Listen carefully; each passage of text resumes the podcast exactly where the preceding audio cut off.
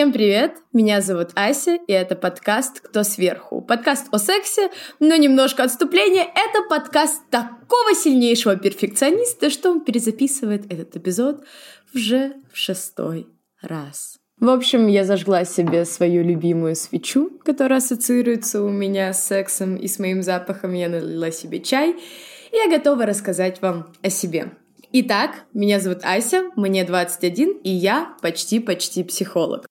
Это значит, что очень скоро, уже к лету, у меня на руках будет диплом о высшем психологическом образовании. К идее быть психологом я пришла с самого детства, мои родители психологи, и профессия психолога была на втором месте в рейтинге самых классных профессий моего детства после спасения китов, конечно же. На самом деле я долго сопротивлялась. Я думала, вот, я иду путем родителей, у меня как будто нет своего выбора, знаете, как этот сапожник, у которого отец сапожник, дед сапожник, вот эта история. Но после долгих лет сопротивления я поняла, что я иду в эту профессию не потому, что там просто связи нет, а потому что там как раз-таки сложно и интересно. По опыту могу сказать, что очень разные люди идут за очень разным в профессию психологии. Большинство из них идут вылечить себя.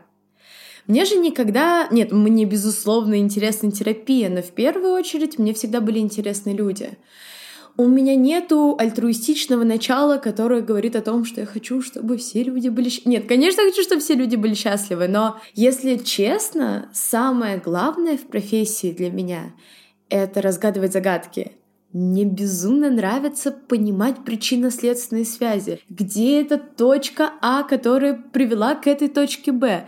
И когда ты распутываешь этот клубок из сомнений непоняток человека и предоставляешь ему какую-то чистую мысль, ты видишь в его глазах осознание. А если ты хороший психолог, и ты все делаешь так, чтобы клиент все еще ощущал, что сам все распутал, это чувство еще более приятно, потому что клиент после тебя выходит с полным ощущением собственного достоинства, своих возможностей, своей силы, а это главное. Я правда не могу, наверное, ни с чем сравнить этот момент, когда на тебя смотрит человек после твоего какого-то правильного вопроса или мысли, и ты видишь в этих глазах вот этот вот инсайт.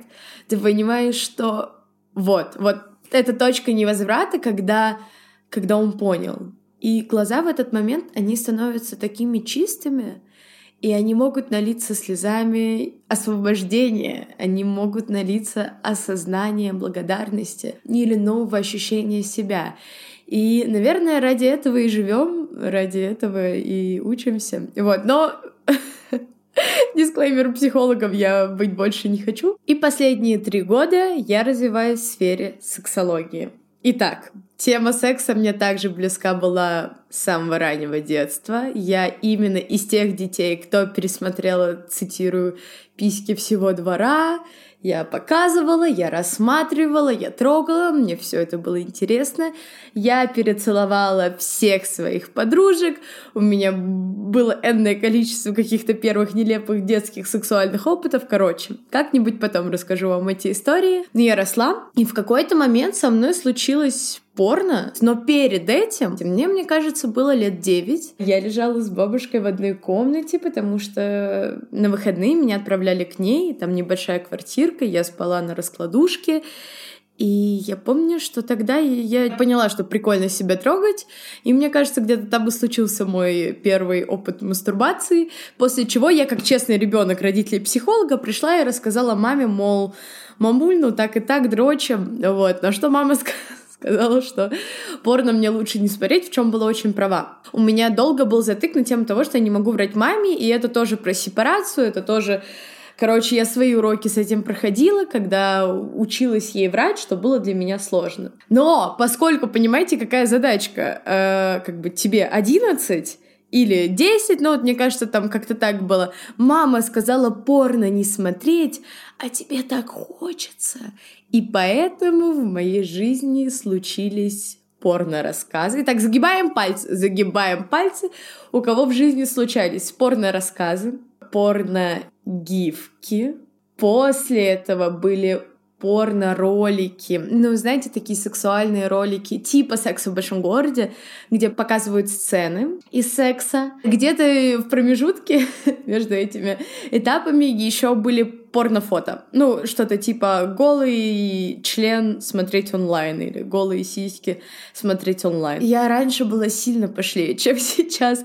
Не знаю, знакомо ли вам это чувство, но когда тебе некуда деть эту сексуальную энергию, мне кажется, что ты ее пытаешься орать просто из всех дырок.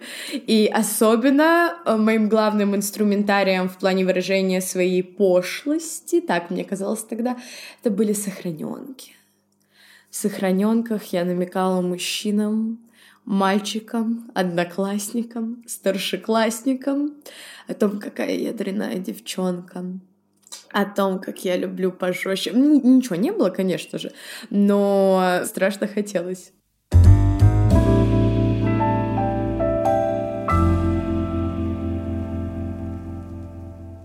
я искренне считаю, что тот момент, когда в мою жизнь пришло порно, является ключевым. Просто потому что, представьте, тебе там 11-12, тебя ебет школа, уроки. Меня особо не ебали. Я училась в частной школе, нас было всего 5-6 человек в классе, и я была супер перфекционисткой в плане учебы. И, в общем-то, твоя жизнь — это друзья, походы в Макдональдс, не знаю, ты наводишь красоту в пенале, учишься, что-то делаешь, смотришь какие-то фильмы, и тут в твою жизнь приходит и просто буквально падает на тебя вот этот огромный мир порно. И он как интересный, с одной стороны, так и калечащий, с другой стороны, потому что вместе с этим огромным сокровищем, которое ты только открываешь и открываешь, твою жизнь еще как бы за ручку, знаете, такие пам-пам-пам-пам-пам, вбегают еще и ожидания потому что ты видишь, как это происходит, и сразу мысль, а как это будет происходить у меня? И вот, вот он, ёбаный ключевой момент. Мне кажется, все мои проблемы в плане секса пошли именно из-за этого момента. Поскольку я с детства хотела заниматься сексом, и мне Родители говорили о том, что у меня, ну, была очень жесткая энергетика, я танцевала какие-то шамаханские танцы, и даже учители по танцам всегда говорили моим родителям о том, что меня нужно отдавать какие-то эротические истории, потому что, ну, в плане танцев, потому что от меня очень идет эта энергия. Мама говорила, что она видела, как я мастурбирую в возрасте лет трех. Ну, а потом мне платили за обзор игрушек, так что, видишь, мама, все, все идет из, из детства. Я к тому, что эта энергия была с, с, во мне с самого детства, и она бурлила, бурлила тут. Это порно. Я думаю, вот как оно надо, и все. И мне хочется трахаться. Я ничего про это не знаю. У меня толком еще не начались менструации, но мне очень хочется трахаться. Но поскольку я не могу этого сделать, я все свое желание сублимирую в фантазии о том, как это будет. А фантазия равно ожидание. И чтобы вы понимали, что вообще со мной произошло, я придумала себе, это еще немножко ребенок супер э, рожденный в патриархальной системе, поскольку вся история феминизма пришла ну, с медиа немножко позже в мою жизнь. Я думала, что я должна быть из тех девушек, кто неделя менструации, неделя месячных — это неделя минета. Я всегда хочу ебаться, я всегда, у меня никогда ничего не болит, я никогда не устаю, мой секс длится минимум два часа, все всегда как в фильмах, блядь, без неловкости, без того, без всего. И я так жила этими фантазиями, а потом случилась реальная жизнь. А в реальной жизни куча проблем. И в сексе в том числе. Но могу отметить, что тема секса интересовала меня, наверное, в равной степени, как и любого такого разгоряченного подростка. А, но глубоко в нее я пошла после одного неприятного случая, когда я заразилась э, вирусом папилломы человека онкогенного типа. И после этого все хорошо сейчас, мой организм сам победил этот вирус, меня еще неправильно лечили, но я думаю, господи, это такая классика для девушек с ВПЧ. Напишите куда-нибудь, не знаю, мне в директ, если у вас были эти проблемы, я вас поддерживаю. Я знаю, как это, блядь, неприятно, но хорошо, если это позади. В общем, со мной случилось ВПЧ, И я начала рассказывать всем друзьям о том, как важно предохраняться. Но история в том, что у меня это случилось после секса с девушкой, и там предохраняться довольно-таки тяжело, но я продолжала всем-всем людям транслировать эту мысль, я начала как-то ходить по секшопам, плюс у меня тогда случилась первая большая любовь, и, а у мальчика до этого был опыт уже с секс-игрушками, и он активно меня вводил в этот мир. Я была настолько неподготовленная к чему-то подобному, что я даже не могла при нем мастурбировать. Ну, то есть э, я не могла во время поцелуя там себе дрочить, и э, он буквально там, ну не то чтобы заставлял, научил меня это делать и подарил мне мои первые игрушки, и вот тогда параллельная ситуация с ВПЧ, и все сложилось так, что я начала много читать, тогда появлялись уже секс-блогеры, тогда я начала читать Арину Винтовкину, смотреть ее обзоры, и я поняла, о-хо-хо, вот это, это моя история, девочки. И я настолько часто об этом говорила с друзьями, что они мне уже сказали, блядь, ну заведи ты блог, заведи. Я говорю, нет, я ничего не хочу, я боюсь, это не мое, хотя я с детства хотела быть ютубером. Мне нравились вот эти все влоги, мне нравились холлы, мне нравились распаковки, всякие веселые пятницы Кати Клэп. Да я думаю, блин, э, эта мечта сидит у каждого ребенка двухтысячных, вот. И Короче, потихоньку я приходила к идее создания блога, и ключевым моментом был для меня карантин. Я рассталась вот с этим мальчиком первая любовь, пошла в отношения с другим, и мы очень много говорили про саморазвитие. Я тогда начала читать много книг по финансовой грамотности и подумала, что мне нужно как-то монетизировать свои знания, потому что к тому моменту я знала уже достаточно. И вот карантин, я завожу блог, это было так страшно, господи, потому что на меня подписались абсолютно все мои друзья, папина жена, наши родственники, вот. В общем, это было неловко.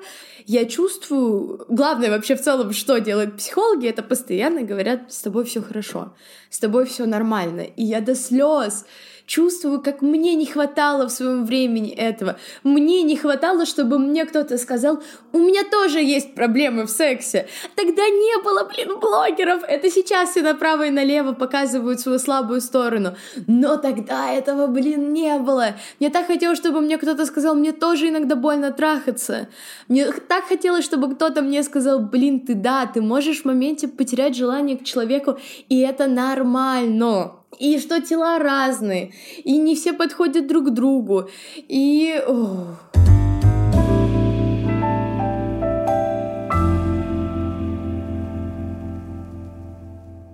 Итак, 2019 карантин, я живу на даче с семьей моего бывшего парня, и мы начинаем оба работать, я, как и сказала, создаю блог, я на самом деле очень много в него вкладывала, и я давала людям большое количество информации, но с моим перфекционизмом все это, конечно, было тяжко и сложно.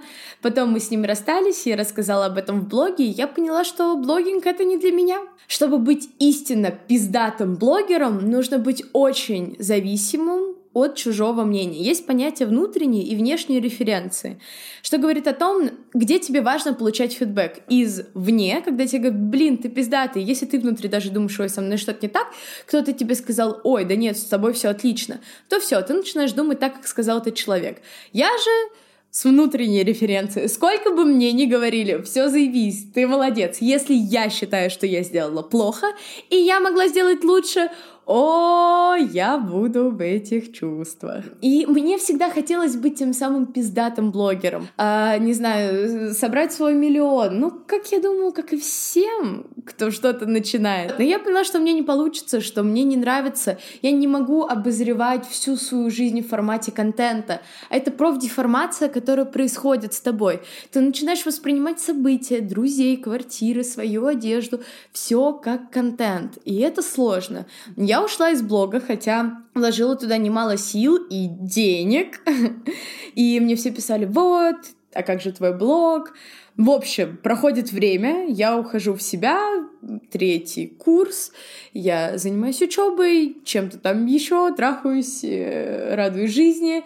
И тут случается ТикТок в моей жизни активно, потому что я не была тем юзером, который там сидел с самого начала. ТикТок случается, и я снимаю рандомное видео. Я, кстати, могу его в телегу залить. Можете подписаться на мой телеграм, я все ссылки оставлю. Это правда смешно, потому что я сняла этот ролик, он такой типа сексуальный, и я сняла его абсолютно по приколу, а он в итоге у меня залетел там на 30 тысяч, хотя у меня было, ну, чуть ли не три подписчика. Это еще то время, когда ТикТок просто давал тебе просмотры, и я подумала, хм, а почему бы мне не начать снимать в ТикТок? Вот, и я начала снимать в ТикТок, у меня появился продюсер, и все шло довольно-таки круто, я снимала о сексе, Возможно, вы даже видели меня, если вы видели девочку с огромной красной неоновой вывеской сзади, с ярким макияжем, который о чем-то эмоционально рассказывает. Так вот, это была я. И это было очень странное время, потому что на меня... Я не могу назвать это популярностью, но я набрала за сколько? За месяца за два с половиной 250 тысяч, и это было довольно-таки быстро и хорошо. Но я дура, вообще никак не монетизировала эту историю. Ну, просто я ебашила по три ролика в день, мне половину роликов удаляли, мне писали ебейший пиздец э, в комментарии. Кстати, все ролики уже поскрывала, потому что внутренне как-то не чувствую связи с ними. И, но я не вела параллельно с этим блог, потому что вот я не хочу. И на самом деле, возвращаясь назад, я понимаю, какая я молодец, потому что я шла за собой, мне было окей жить без денег в этом плане, я просто, мне нравилось снимать видео, мне нравилось давать людям какую-то пользу, и мне не особо хотелось, ну, как, как там супер много денег с этого. Конечно, мне хотелось, но не так сильно, наверное, чтобы идти против своей природы и заводить блог. Параллельно с этим меня сильно начинает ебать отсутствие сексологического образования у меня, хотя я никогда не позиционировала себя как сексолог. Я даже до сих пор не позиционирую себя как психолог, потому что у меня нет практики. Во многом я не хочу этим заниматься сейчас. Ну, в общем, мне было тяжело, потому что люди просили консультации, и я думала, хочу ли я этим заниматься. В общем, я пошла, полгода отучилась на секс-коуча, какие-то штуки оттуда узнала и поняла, что и сексологом я, блин, тоже быть не хочу. Вообще, на самом деле, тот год был очень сложным годом, потому что это постоянно была какая-то раз идентификация о самой себе, потому что психологом я осознала, я быть не хочу, сексологом я тоже быть не хочу, я хочу быть продюсером. О, вот это вот, это по мне.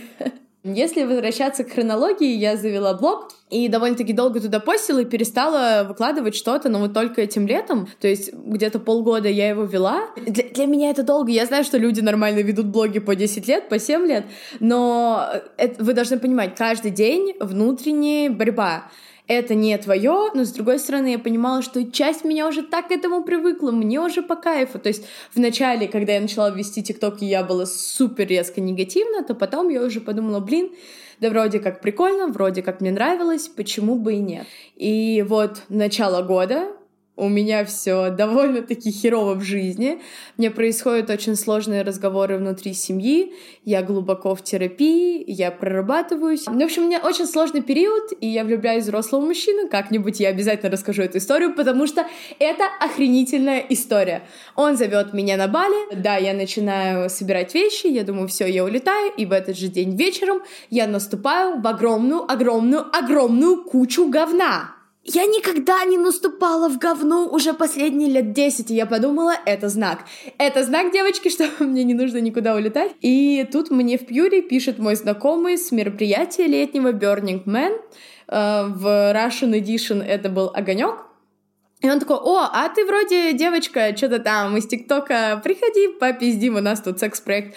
В общем, в конечном итоге я сейчас являюсь одним из создателей BDSM-студии, студии сексуального образования в центре Москвы. Можете приехать к нам, поучиться у нас. Э, это, в общем-то, не реклама своего продукта, я как-нибудь обязательно о нем расскажу, потому что это часть меня, он важен, он мне интересен, но сейчас не об этом. В общем, на данный момент мой сексологический путь какой-то такой, А, у меня БДСМ-студия, и сейчас я сижу перед микрофоном. На самом деле идея о подкасте пришла ко мне очень давно. Где-то полгода я ходила, знаете, с внутренним таким трепетом, и желанием, м-м, мне хочется что-то рассказывать, мне хочется, мне хочется делиться, и я начала слушать подкасты, и в какой-то момент я так вдохновлялась, что я подумала, блядь, ну я не могу этого не сделать.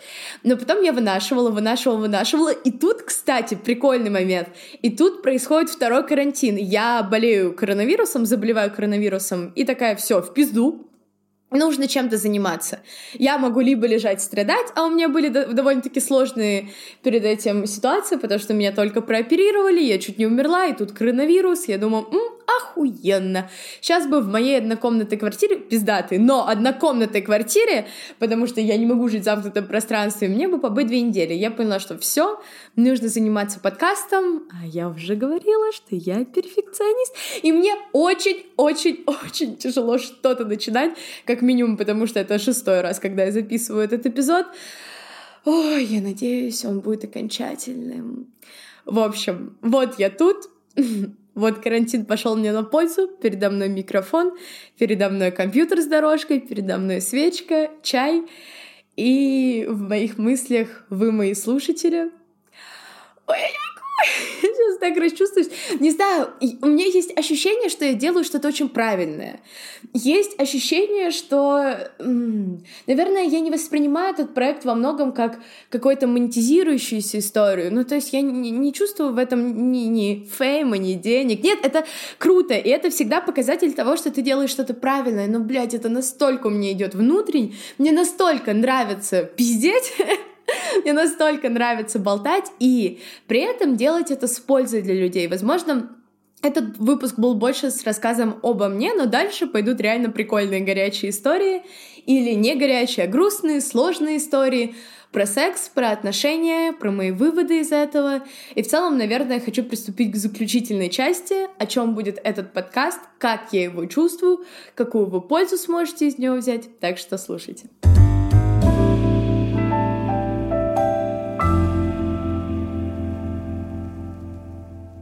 Главной миссией этого подкаста я ставлю идею, как я уже говорила, о том, чтобы после прослушивания человек выходил с ощущением «М, «а я не один в этом» или «вот это, конечно, она...» Вот это она проебалась, и у меня, возможно, так тоже будет, и я буду заранее знать, что со мной все нормально. Или, блин, а как она интересно это сделала, я тоже так хочу.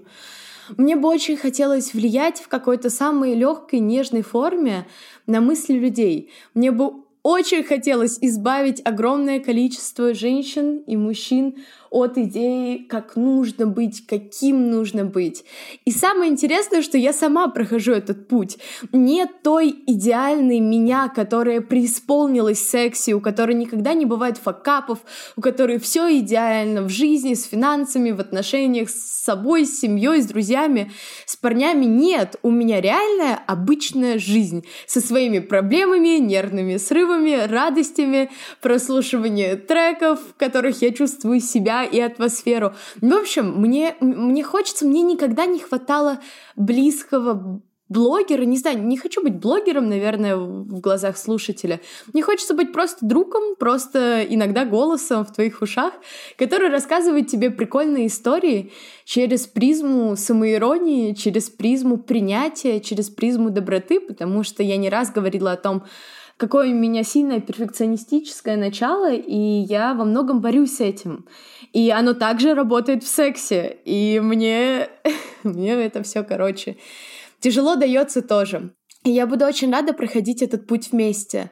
И если говорить о определенной драматургии, внутри себя я чувствую две личности. Одна личность — та Ася, которая м, поехать на кинки-пати одной, без друзей, найти чувака и потрахаться при нем при 40 людях. Во, вот это я. Это одна часть меня. Не такие истории будут.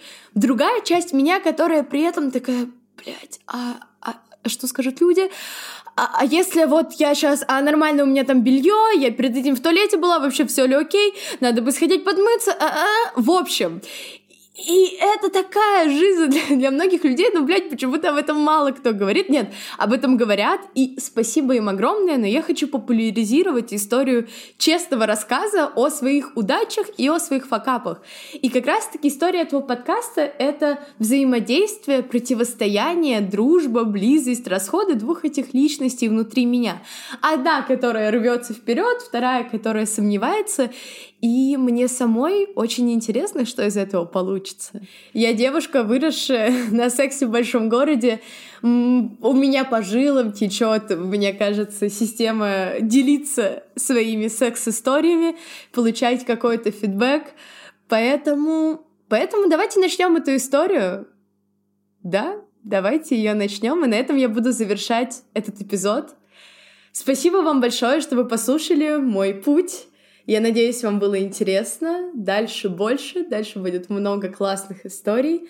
А пока я вас обнимаю, я вас целую. Не забывайте ставить 5 звезд или что там говорят эти подкастеры. Подписываться на мой инстаграм, подписываться на мой телеграм. А я желаю вам побольше открытий, легкости, любви к себе, прекрасных оргазмов. А я побежала собирать чемодан потому что сегодня ночью я улетаю с одним парнем в Турцию. Так что, так девочки. В общем, мне хорошего отдыха, вам прекрасных дней. Целую, обнимаю и до новых встреч.